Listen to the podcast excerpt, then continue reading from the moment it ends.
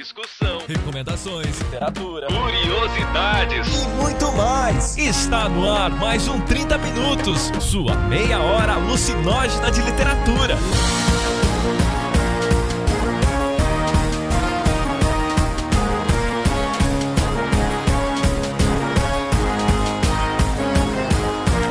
Apresentado por ele, o host mais incoerente da podosfera, Vilton Rei. Não, e uma coisa que o Jefferson tava conversando antes sobre a quarta temporada de House of Cards. Importantíssimo.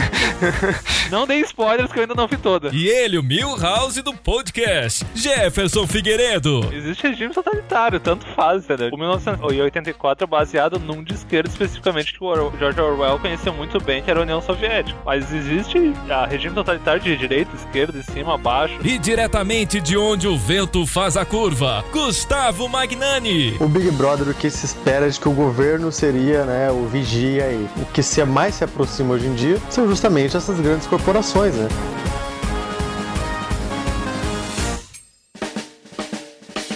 Comentários, jabás e conselhos amorosos. Agora, na sessão de recadinhos. E nos nossos recadinhos de hoje nós temos poucas coisas, Jefferson, hoje, em relação aos últimos. Vamos acelerar. É isso aí, só tem 30 páginas, então vamos lá. Quem quiser ler os, o comentário do Matheus Balcos, que é muito, muito longo, que ele colocou uma lista, assim, se tu tiver crise pra qualquer coisa, crise quando tu vai cozinhar. Ele respondeu todos os nossos tópicos, é só vocês olharem lá no site. É, se você não souber o que cozinhar, ele colocou um livro lá pra vocês. Se vocês tiverem uma crise amorosa, vai lá. Se tu tiver brigado com o namorado, vai lá que tem uma lista. E a Isabel Galdino, ela comentou, ela criou uma hashtag, partiu comprar todos os livros. É isso aí, gente. Vamos ficar pobre e feliz, mas todo mundo junto. E no grupo do hospício do, ah, digo, do, do 30 Minutos, do Facebook, do podcast, aquele grupo bem legalzinho que vocês estão acostumados, a gente teve a Eduarda Álvares que falou que pra alguém cercado por fascistas, melhor ir pra ilha com Tom Hanks mesmo, porque ele só lê o guia politicamente correto e a gente só se sente pior lendo sobre o assunto. Enfim, eu também, eu já, eu já li esse livro do Pondé, cara. É, é legalzinho, é legalzinho. Não que eu concorde tudo que o Pondé fala. O Rafael Eduardo Selter falou que na hora de uma crise da escolha profissional, que é uma desgraça, ele indicaria a morte de Ivan Elite, que na minha opinião é pra cortar os pulsos, mas tudo bem. Eu entendi, eu, eu, eu, queria conversar com o Rafael e que ele me explicasse, que realmente eu fiquei assim, ué, como assim? Não sei, eu sei que é um puta livro do Tolstói, mas é bem deprê, galera, bem deprê. E Jefferson, como faz para comprar os livros Sentimentos à Flor da Pele? Se a pessoa não doou na antologia, mas mesmo assim viu aquele livro bonito, ficou com tesão por aquele livro e quer adquirir aquele livro. É, se você quer abrir a carteira agora e não abriu antes, esse é o momento, gente. Entre em contato comigo no, ou com o Vilta. A gente tem livros, muitos livros, milhões de livros. É só mandar um e-mail, contato no Face, qualquer coisa. Sinal de fumaça, gente, mas entrem só em contato. O Vilto colocou lá no grupo do 30 Minutos, ou se quiser nos mandar um e-mailzinho, o Vilto colocou todos os dados lá, e-mail, Face, telefone. Não, telefone não, porque eu não quero que você me ligue, mas é só mandar. O Vilto e eu vamos enviar o livro, 25 mangos, com frete junto. Você vai ter um conto maravilhoso meu, que é o grande duelo, e vai ter o conto do Vilto também, mas essas, essas coisas acontecem. o link vai estar tá aí no post. Vocês viram que o Jefferson, pra fazer publicidade, não serve, né? Jefferson tem que dizer que as últimas unidades, não pode dizer que tem um monte. As pessoas vão dizer, ah, tem um monte, eu vou comprar até ano que vem esse livro. Não vai, não. É as últimas unidades. Aí as pessoas vão lá e compram. tá, e no nosso Patreon, ouvintes que compram os ovinhos da Páscoa da galera. Que, que eu não sei porque o Beber colocou isso aqui, mas ok. Vocês quiserem mandar. Os ovos são de cada um e tu faz com os ovos que tu quiser, né? Galera que recebeu o livro da antologia já tem meu endereço. Agora é só mandar o ovo, né? Pelo correio. Mas beleza. E os nossos patrões lá no Patreon são Cora Herzestai, Fábio Raumenschlager, Bruno Tenório Rocha, Vinícius Cassiano, Isabela Abreu, Mauro Lacerda, André do Oliveira, Mário Victor da Silva, André Flores, Luigi Miller Lucena, Jaqueline Alves Batalha, Luciano Barroso da Silva, Vinícius VW Silva. Ele adicionou o sobrenome depois da semana passada, onde a gente chamou ele de Vinícius Volkswagen e não parou de doar. Olha, olha que cara legal. E a Nicole Aires Luz também. Mas a gente tem os novos queridinhos, apadrinhadores nossos que começaram a doar agora nos últimos dias, que é a Natália Kaori Toda Soda, o William dos Santos Ferreira e a Ana Schermack. Obrigado, gente. Vocês moram nos nossos coraçõezinhos negros. É, principalmente a Ana. A Ana é minha heroína. Vamos lá, a Ana, pessoa que eu respeito muito por muitos motivos. Muitos mesmo. Principalmente esses recados. Lembrete, último lembrete, antes de passar pro cast, quem quer participar do próximo sorteio dos livros do 30 Minutos, aproveita para doar aí antes do final do mês, e daí no mês que vem vocês já participam do sorteio do 30 Minutos, e ainda a gente atinge a meta do canal da Ceci, que vocês vão conseguir obrigar ela a toda semana publicar um vídeo, gente, entendeu? Vocês têm noção do que vocês, do poder de vocês? É isso aí. Agora, vamos para o podcast.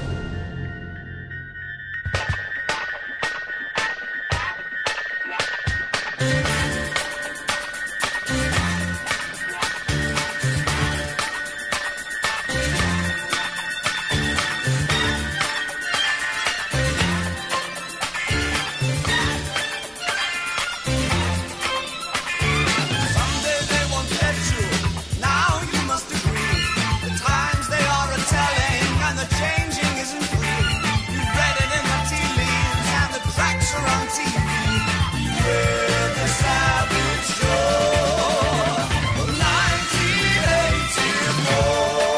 Vocês pediram. E a gente está aqui gravando sobre 1984 de George Orwell.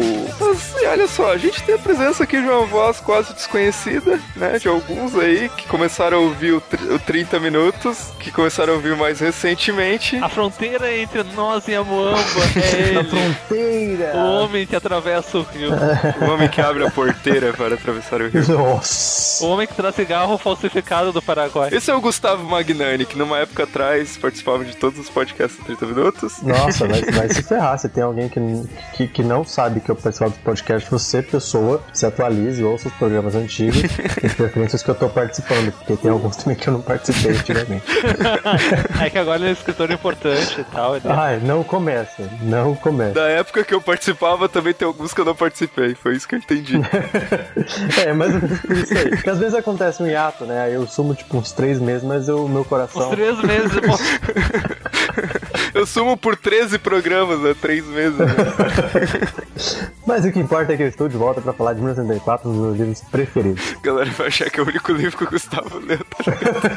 Porque ele sempre falava desse livro e agora ele voltou bem nesse podcast. Mas beleza, galera, vamos agilizar aqui o negócio, que nós temos vários tópicos que vocês pediram pra gente lá no grupo. Eu resolvi jogar essa bola de volta lá, porque, tipo, não, não adianta a gente ficar falando o que, que a gente acha do livro, o que, que a gente gosta do livro, se a gente já fez isso durante aí toda a história do 30 Minutos. Olha que bonito dizer isso. Nunca antes na história desse podcast vamos fazer um cast como esse. E é isso. Ah, e só lembrando, né? Se vocês quiserem escolher outros temas de podcast, ajudem no, no Patreon do 30 Minutos. E, ou quiserem que o Gustavo volte também, que é importante a gente vai fazer um Patreon pra volta do Gustavo, é Mas isso. quanto você paga pela participação do Gustavo? Não, não coloque essa proposta. E, né, lembrando também que foi a primeira vez que a gente fez essa pauta, que vocês ajudaram a gente a fazer a pauta. E se vocês gostarem aí do resultado do programa, vocês podem pedir lá no grupo. Provavelmente o Danilo vai perguntar lá pra vocês se vocês gostaram. Eu já adorei, porque pela primeira vez nesse programa a gente tem uma pauta absolutamente decente, em que a gente sabe sobre o que a gente vai falar do começo ao fim. É porque o nosso host nunca fez isso, assim, estamos em 128 e o host ainda não aprendeu a hostear. Tu não deve esperar as coisas das pessoas, tu deve ir lá e fazer, cara. Se tu tá aí falando, vai lá e faz. Augusto É o segredo, esse é o segredo do Vilto.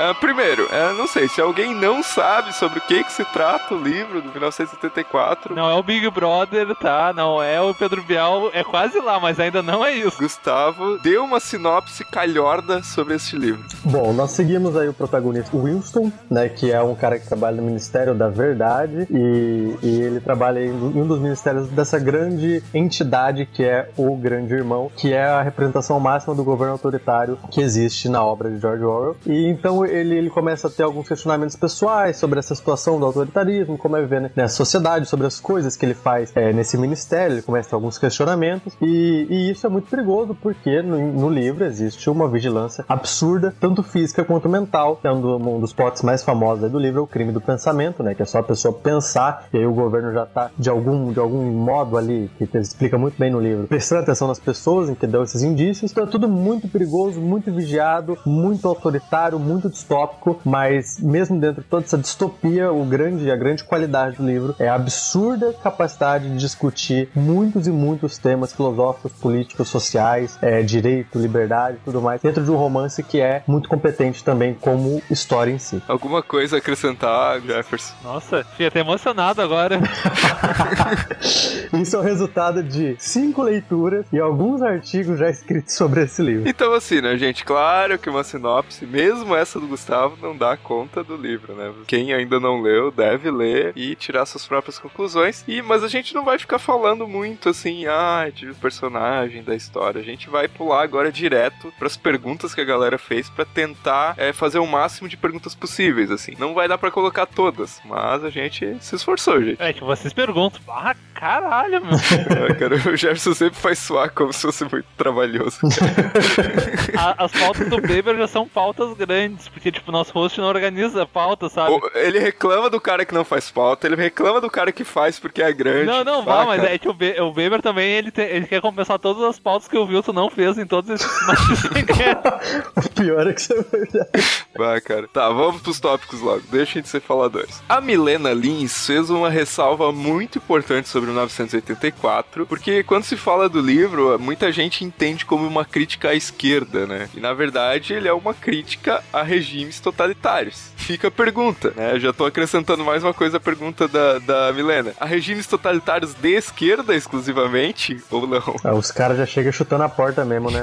Mas o Wilson, não, existe regime totalitário, tanto faz, entendeu? De esquerda, de, esse que ele, o, o 1984 é baseado num de esquerda especificamente que o Or- George Orwell conheceu muito bem, que era a União Soviética. Inclusive, tu vê que várias vezes ele pega uns bagulhos reais, ele meio que joga ali, ó, tô de olho, viu, tô de olho. Mas existe a regime totalitário de direita, esquerda, de cima, abaixo, não, não, não, não precisa muito de inclinação política pra fazer regime totalitário. O que assim, eu acho é que tanto o 1984 quanto a Revolução dos Bichos foi usado muito nos Estados Unidos como, né, como uma crítica ao comunismo, pra mostrar como o comunismo era falso e tá, tá, tá, tá, tá, tá. Só que o Orwell, ele sempre foi, é, ele sempre foi muito de esquerda, né? Inclusive, em alguns momentos da vida, é uma esquerda extrema. E o livro é, obviamente, uma crítica, é, a princípio, numa primeira leitura, sim, seria uma crítica ao regime da União Soviética, né? Porque pela decepção que o Orwell teve com o regime e tudo mais, pelas coisas que foram acontecendo e foram sendo percebidas. Cara, e é um regime totalitário tão foda, tão foda, cara, que eles controlam a, a quantidade de chocolate que as pessoas comem, cara. E eu, eu achei isso foda, cara. É, isso é sacanagem, isso é sacanagem. Eu eu achei isso muito foda, cara. Uma das coisas mais. Não, que isso ele- é- Vai, isso é foda. Cara, isso é passivo. Pode fazer qual- qualquer coisa, mas não controla o chocolate. Essa é a avaliação, né, de quem discute literatura sobre Mas assim também, é, por exemplo, o regime totalitário, como o Vitor falou, é tão, tão forte que ele controla, inclusive, a oposição, sabe? Ele é a oposição dele mesmo para que não exista oposição. Então isso, isso é muito bizarro, assim, né? Isso é, é um, t- tipo de poder muito, muito grande. É, é tipo quem tem dinheiro no Brasil hoje, né? Isso- tipo, tu vai lá e apoia o partido do que tá no poder e o partido da oposição, tá ligado? Sim, é, exatamente. E quem ganhar vai estar do teu lado. É mais ou menos por aí. É, tipo, apostando nos dois cavalos, mas tudo bem. Pra ter certeza que não vai perder. É, Aqui, vem o tópico sensível pro Vilto, que, o, que foi o Paulo Vitor que lançou, que é a comparação com outros livros distópicos, tipo Fahrenheit 451 e o Admirável Mundo Novo. E agora, por favor, o Vilto vai. Sente que o Vilto vai falar o grande lamento dele. Não, cara, é- eu acho legal esses livros, eu já li. Eu gosto tanto de Admira- Admirável Mundo Novo quanto de 1984. Acho tão bom quanto, e são livros bem diferentes, assim, um do outro. O Fahrenheit 451 eu acho que é ainda mais diferente desses dois, que eu, eu não sei, eu acho que o filme é bem melhor. É, esses tempos até rolou uma discussão sobre isso, livro, melhor filme, melhor lá no grupo, e alguém falou isso, que o Fahrenheit 451 é melhor o filme do que o livro, e o próprio Ray Bradbury já falou também que prefere o filme. Só que o que eu queria comentar, cara, é que quando a gente fala de ah, distopia, todo mundo, 1, 1974. Daí depois, Admirável Mundo Novo, Fahrenheit 451. Parece que não existem outros livros, ou até parece que, tipo, até quando se fala em ficção científica, sabe? Que é aquela coisa Asimov, Arthur C. Clarke e o do Tropas Estelares, Robert Heinlein. Então, tipo, cara, existe muita gente produzindo ficção científica. Eu sei que tá chegando bem devagar aqui. Mas, por exemplo, tem o China Mieville, que é um britânico, que é um cara muito, muito, muito foda. Tem dois livros dele. Eu vi tá um mês falando desse cara, cara. Eu não aguento mais ouvir o Vilto. Ah, esse cara é muito foda. Leia a cidade, a cidade. Acho que eu vou ler porque o Vilto falou que a cidade, a cidade é muito foda, tá? Já entendi. Cara, A Cidade a Cidade é um livro que é meio distópico, com ficção policial, que discute temas como, tipo, invisibilidade social, temas como, sei lá, é, racismo, imigração, coisas que, tipo, são mega contemporâneas, tá ligado? E ao mesmo tempo é um romance mega dinâmico, assim, mega interessante, discute a coisa do idioma, discute a coisa da, da tradição. Cara, são duas cidades com culturas diferentes que estão no mesmo espaço geográfico e as pessoas de cada cidade crescem aprendendo a desver as pessoas da outra cidade. É uma coisa muito maluca, muito maluca e muito massa. E tem um outro cara que eu também queria indicar, assim, ó, que, ah, tipo, ah, eles não são distopia assumida, porque eles escrevem uma coisa que eu acho que é muito atual, que é misturar muitos gêneros, que é o Jeff Vandermeer. Eu li a situação dele, que é basicamente um cara que trabalha dentro de uma empresa, onde as pessoas vão inventando coisas que elas vão, é, tipo, meio que recriando animais a partir de, sei lá, de plástico, de coisas, e vão misturando ao corpo humano. Só que, tipo, tem essa proposta totalmente fantástica, e ao mesmo tempo é um cara que vai se isolando dentro da empresa, e ele tem que lutar contra,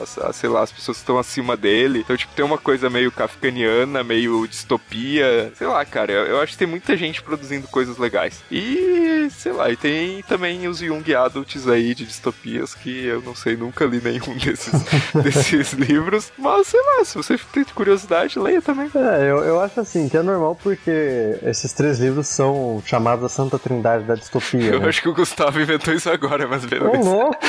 Nunca! Não, mas a santa trindade da distopia. Olha, olha aí, o. Não, mas não, é tipo, todo mundo considera eles serem os principais. Eles não são os primeiros, mas também são os mais. Não, não, eu não vou porque isso é real. As pessoas chamam de Santa Trindade da Distopia. E eu, eu vou achar um link aqui onde tem isso escrito pra te mostrar, Vilto Reis. Foi ele que escreveu, tá ligado? Vai mandar o link da literatura. Ah, meu Deus, tá, Vilto? Cala a boca, cala a boca, Gustavo, por favor. Mas enfim, de qualquer forma, Vilto, é, são os três livros ícones da distopia, né? Então, sendo um dos melhores ou não, acho que qualquer gênero né, tem os seus, os seus grandes destaques e tal. São um livro com uma certa data aí. E eles abriram portas para muitos outros e tal. O que eu acho é um pouco, um pouco talvez, concordo contigo, é que existem muitos autores fantásticos de distopia e que às vezes o pessoal acaba caindo muito em livros, principalmente alguns desses casos de Young Adult, que são muito mais romances do que, né, do que livros de distopia realmente, que o, a distopia no caso é só um plano de fundo pro romance acontecer numa situação extraordinária e tal, tal. É, nada contra, mas assim, só uma questão que eu acho que são quase que gêneros diferentes, sabe? Eu acho que os que o Vilto citam são muito mais parecidos com, com esses livros que a gente tá tratando, que são discussões políticas e sociais e projeções do futuro e tudo mais, que são bem contundentes, como são o caso da, da, da Santa Trindade aí e outros e outros livros, como já citado por Vilto, e alguns outros também, né? Ah, e leia o Felipe K. Dick também, esqueci de citar. Também, também, também. Eu acho que existem, por exemplo, aí o 1964 Admirável Mundo Novo, eles são. né, eu acho que o Fahrenheit é um pouco mais diferente e as comparações são um pouco mais difíceis, assim. O Fahrenheit é um caso mais específico, eu acho. O Admirável Mundo Novo 1964 tem semelhanças maiores. Ainda assim, são livros que apostam em coisas diferentes, assim. Então, é, por exemplo, o Admirável Mundo Novo, se eu não tô me enganado agora, ele aposta, por exemplo, em que a gente vai ter tanta informação que a gente vai ficar perdido no meio delas e aí a gente vai saber qual informação é importante ou não. No caso de 1964 é diferente, todas as informações são filtra- filtradas pelo governo. Então a gente tem diferenças conceituais, assim, Admirável Mundo Novo e também diferenças de narrativa, acho que elas são bem claras. Mas as diferenças conceituais eu acho que são mais, é, mais interessantes pra gente né, citar aqui, porque são quase que coisas opostas, assim. E por mais bizarro que pareça, apesar de elas serem coisas opostas, elas são complementares se a gente pensa nos dias de hoje, né? Então se a gente pensa, por exemplo, que a gente tem realmente muita informação e a gente se perde no meio dessas tantas informações. Mas também pensar que existem é, informações que talvez tenham maior, maior am- amplitude. Não, não escondido, mas elas não têm acesso. É só, tipo, pensar. Não, não, não, não é nem isso. É que são informações que são, que são modificadas, que são plantadas, que são é, mentiras ou mentiras parciais. Então acho que a gente tem esses, esses dois livros, eles acertaram de certa forma. Aí cada, cada um tem sua especificidade e tal, mas cada um acertou em alguma maneira no que a gente vive hoje em dia. Mas acho que nunca de forma tão radical, assim. Tem gente que fala, ah, hoje, pá, acho que não é tão assim também. E, e vai estar aí no post, eu vou deixar um link da carta que o Aldous Huxley mandou pro George Orwell, os dois falando. Acho que o Aldous Huxley fala sobre a, leit a leitura que ele fez em 1984. Acho bem interessante. Vai ficar aí no post. Próxima pergunta, Gustavo. O autor previu o futuro quando escreveu? É, eu não sei se ele previu o futuro, mas ele tinha uma boa noção do que, do que era o presente e o que poderia ser o futuro, entendeu? É, ele fez algumas projeções interessantes. Acho que como a gente já falou, acho que o Gustavo falou isso agora até. É, talvez não com o mesmo nome, ele não previu com o mesmo nome, mas ele previu a ideia de do que, que seria atacar o outro conforme. Era quase uma guerra, só que é uma guerra não entre países, é uma guerra entre grupos sociais, entendeu? É, por exemplo, acho que nenhum deles previu uma coisa como terrorismo, por exemplo. O que é Bom, é, de certa forma é um terrorismo, né? O jeito que é o totalitarismo. Ah, a forma não é tão diferente assim se tu vê, porque ele, um é usar o do medo, entendeu? O princípio básico e tem um grupo que quer dominação. É, é uma coisa diferente, cara. Eu acho que é um, não, eu acho que é bem diferente do 1964. É, talvez. O resultado pode ser o mesmo, que é tipo medo, terror e tal, mas a forma é, nossa, bastante diferente. Enfim, sobre o universo criado no 1984, a gente reuniu aqui alguns tópicos que as pessoas é, pediram, né? E a gente vai meio que comentar tudo misturado aqui que a gente acha que se relaciona. Por exemplo, a Bárbara Damasceno pediu da nova língua pra gente comentar. A Vivian Morgato pediu do duplo pensar sobre sustentar duas ideias conflitantes. É, ainda ela, né, pediu sobre a produção da cultura de massa, medo de governo, necessidade humana de se expressar. E o Danilo também perguntou so- ou comentou, pediu pra gente comentar sobre manipulação dos fatos históricos. Então a gente tem, eu, eu acho que são os quase que os temas principais, né, do, do romance, além da crítica ao totalitarismo. Não, tipo, tem umas coisas assim que eu. Tá, eu, eu acho que tá. Quando o Orwell criou, principalmente a ideia da nova língua no romance, é uma ideia de manipular, mas a gente tem uma ideia. Isso, isso me assusta um pouco. Tem a ideia de que a língua é, é algo puro e neutro, que não é bem assim, entendeu? Tipo, pô, eu fazendo um Deus, se tu acha que a língua é neutra e que a língua não é manipulada por nós mesmos, pô, pensa quando tu vai fazer comentário sobre alguém, até as palavras que tu escolhe são manipuladas. A diferença é que o George Orwell colocou isso num nível muito raro de uma instituição controlando o que nós dizemos e como dizemos. Mas isso da nova língua é, é 50%, digamos assim, dá pra aceitar, mas 50% a gente faz a gente nem vê, mas. Eu, eu fico só um, um pouco de medo de discutir isso, porque uma vez no curso de letras, gente, uma aula acabou nos 5 minutos, os primeiros 5 minutos por causa disso, e ficou duas horas essa discussão. Ah, é errado, não é errado. E a gente faz isso, gente. Não é tipo, tá, o Orwell pegou jogou isso num nível muito assustador. Mas a gente faz isso. Até quando a gente faz com uma criança, a gente tá fazendo uma nova língua. Não diz isso, diz aquilo. Ah, não chama ele de feio, chama ele de arrumadinho. Pô, isso é nova língua, gente. Querendo ou não, a gente faz isso com as pessoas. É, o que eu acho da, da novilíngua que é interessante é que a questão do- da redução do vocabulário, né? Que, que, é, que é uma das coisas que, inclusive, a gente pode acompanhar o andamento durante o livro, que aparece de- no começo, no meio, que, enfim, aparece em algumas ocasiões. Que é a questão de você reduzir o vocabulário para que a pessoa, é, não tendo a palavra, não sabendo, não tendo uma palavra que expresse tal sentimento, ela não consiga se expressar e isso cria uma confusão interna em que aquele sentimento, por exemplo, fique de certa forma é, reprimido ou fique confuso. Então, por exemplo, se a pessoa. A palavra liberdade, digamos, eu não me lembro se a palavra liberdade é uma das que some, mas di- digamos, por exemplo. Então, se a, se a palavra liberdade não existe e os seus sinônimos, lógico, também não existem, então a pessoa não tendo essa palavra, não sabendo o que ela significa, ela, o sentimento de liberdade seria mais confuso para ela, e aí, dentro de todas as outras é, manipulações do governo, como o duplo pensar, como é, o crime pensamento, como várias outras coisas, isso diminuiria é, o, o ímpeto de liberdade. Então, esse é um dos conceitos que eu acho mais é, fe-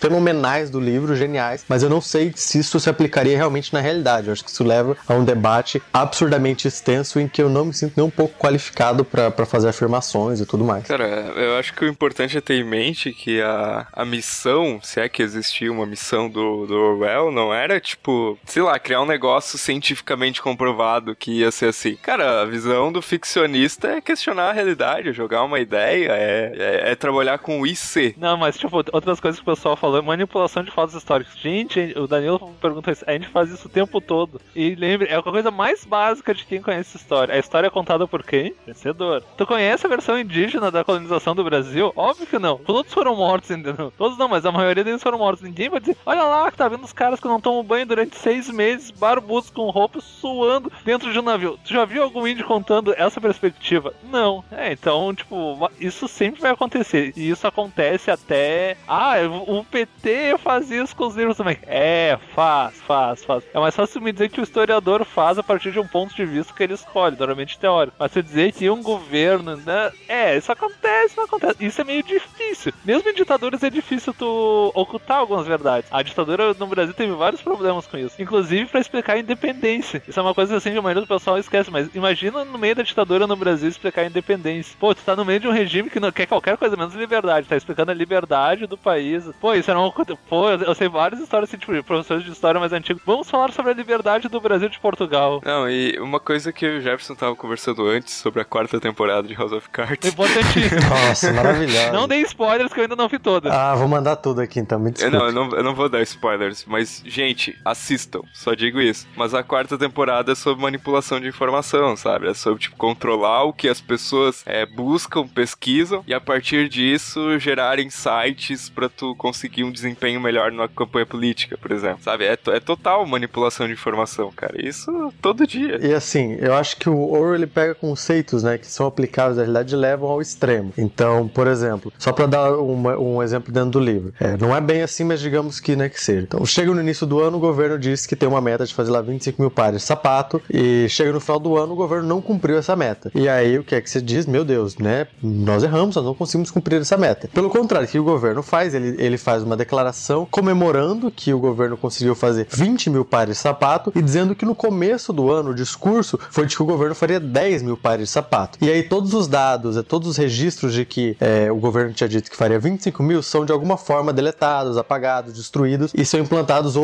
registros para corroborar aquela verdade. Então esse é um nível de manipulação dos fatos históricos em 1974. A nossa realidade é um pouco, não, acho que não aconteça dessa forma, mas assim, se a gente pensar em termos históricos, por exemplo, esses dias eu vi uma pesquisa que, que vai, vai pontuando de décadas em décadas quem que as pessoas acham que venceu a Segunda Guerra Mundial. Então, por exemplo, na década, na década mesmo de 40 e 50, mas tipo, 80% das pessoas diziam que quem venceu a Segunda Guerra Mundial eh, foi a União Soviética, que quem destruiu o nazismo e tudo mais foi a União Soviética. E aí você vê o poder do cinema, o poder da, da mídia da- de tudo mais, você vê que esses dados vão diminuindo, as pessoas vão achando cada vez menos que quem derrotou o nazismo foi a União Soviética, e sim que foram os Estados Unidos que derrotaram o nazismo. Então é uma pesquisa muito interessante, porque você vê ao longo das décadas como as coisas vão mudando, por conta de uma propaganda, de, um, de, uma, de como você trata um fato histórico. Então isso pra mim é extremamente relevante, aquela pesquisa, e mostra como também na nossa sociedade isso acontece, às vezes de um dia pro outro, às vezes de décadas e décadas e décadas pra construir. E às vezes não é nem tão. não é manipulado no sentido de 1984. Tem um grupo querendo fazer aquele grupo reunido na sala, vamos fazer isso. Mas é feito que nem o Gustavo falou, durante muito tempo, pouco a pouco, tu vai criando um mito ali, criando ali, vai, vai desenvolvendo. Quando vê, tu esquece que a União Soviética entrou metade da Europa depois de ter sido invadida, enquanto os Estados Unidos entrou só no fim da guerra. Mas todo mundo só viu o resgate do soldado Ryan, então esquece todo.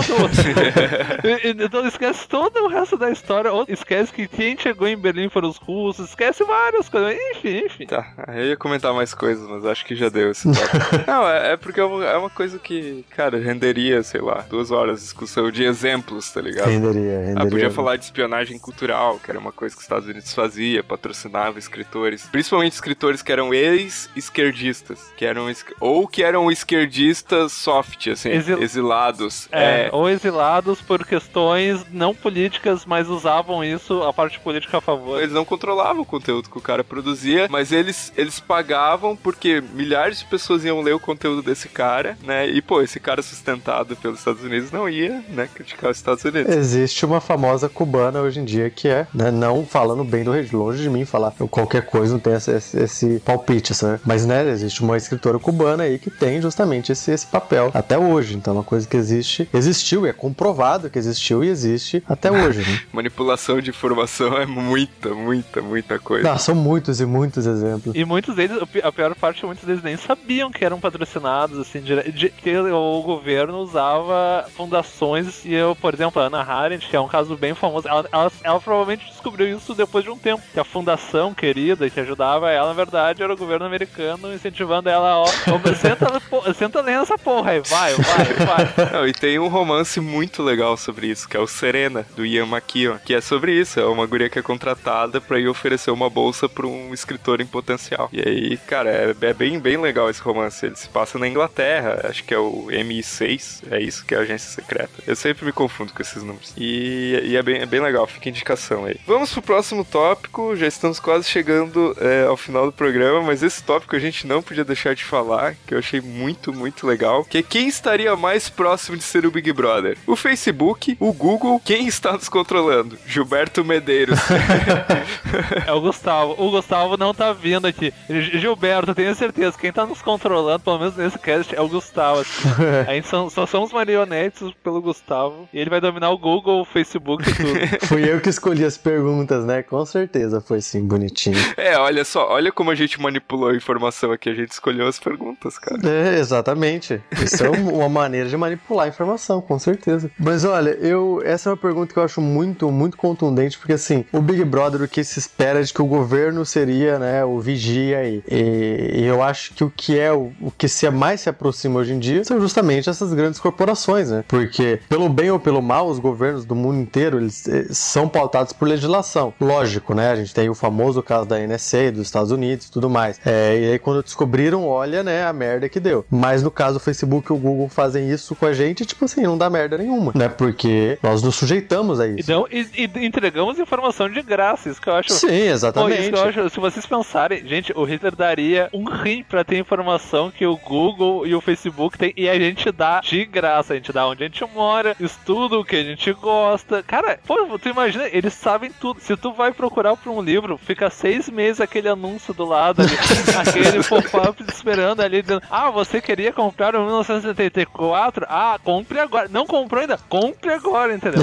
Cara, eu fui fazer uma pesquisa no, no Google essa semana. Eu, eu não lembro qual que era a pesquisa, mas era uma coisa bem específica, bem regional. E eu, e eu fui digitar a pergunta em si que eu queria fazer pro Google. Eu digitei metade per- da pergunta, que era tipo, sei lá, o que, o que procurar, alguma coisa assim, a, a parte genérica da pergunta que eu digitei. E a primeira opção que o Google me ofereceu era justamente o, o que eu ia perguntar pra ele, assim, tipo, o meu chefe tava junto e falou: Não, cara, não, isso aqui, isso aqui tem que estar em documentário de conspiração, assim, é surreal isso, sabe? E, e eu tenho mais dois comentários pra fazer, né, cara? Vocês lembram da foto que tava circulando esses dias num evento do Facebook? As pessoas tudo com óculos virtual e tal, assim, tipo, tudo olhando, e o Mark Zuckerberg andando no corredor, assim, mega de boa, assim, tipo, rindo, dos- não rindo dos caras, mas assim, tipo, mega sorridente, tá ligado? Cara, tu não precisa mais controlar as pessoas, tu faz com que elas queiram ser controladas ou que elas queiram ser dominadas pelo entretenimento, sabe? Eu acho que isso é tipo, é um, tipo, é meio distópico, mas de um jeito meio invertido, assim.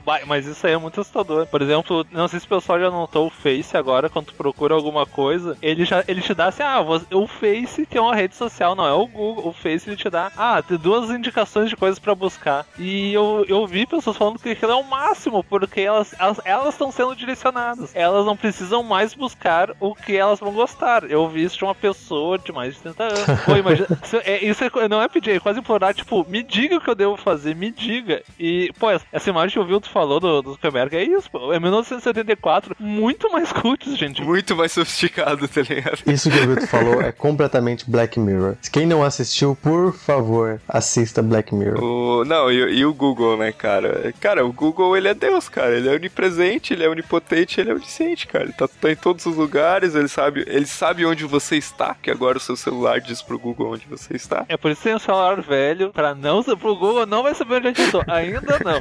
Ai, cara, e- enfim, cara, é sério, essa pergunta é muito maluca e, e, tipo, nos dá, nos dá motivos pra pensar aonde vamos chegar, tá ligado? Aonde vamos chegar. Olha aí quantos romances vocês têm pra escrever sobre isso.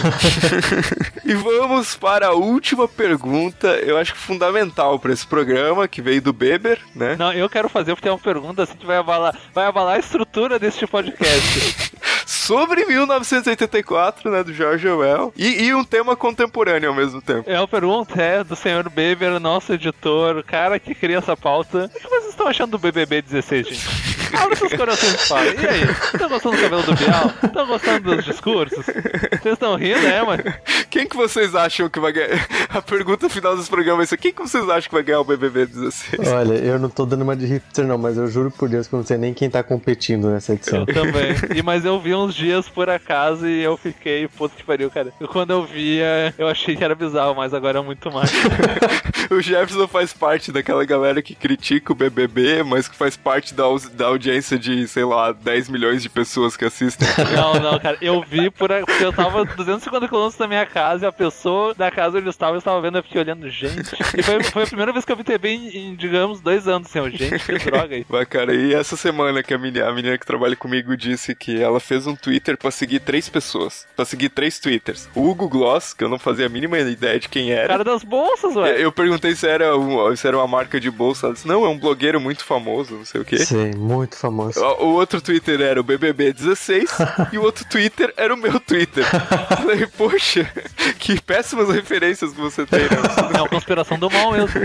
Ela realmente quer ser controlada por coisas ruins, né, cara? Mas tudo bem. É, Esse é o filtro de informação dela. Então, gente, a gente tentou aí comentar o máximo de perguntas possíveis. Manipular vocês ou porque ter desculpa? A gente tentou responder o máximo de perguntas possíveis. Se vocês gostaram desse formato, a gente, a gente pede que vocês comentem aí. Gustavo, Jefferson, querem acrescentar alguma coisa? Comprem ovelha. Não, desculpa. o Jefferson desculpa. citou essa hashtag. O Gustavo já até lançou outro livro depois, Jefferson? Não, não, não, é que eu, eu, eu falo de manipulação, tentei. Isso já veio automático em mim, desculpa. Ah, entendi, entendi. Tu resolveu denunciar uma manipulação de informação nossa. É, eu fui forçado pelo Vilto e pelo Gustavo fazer isso.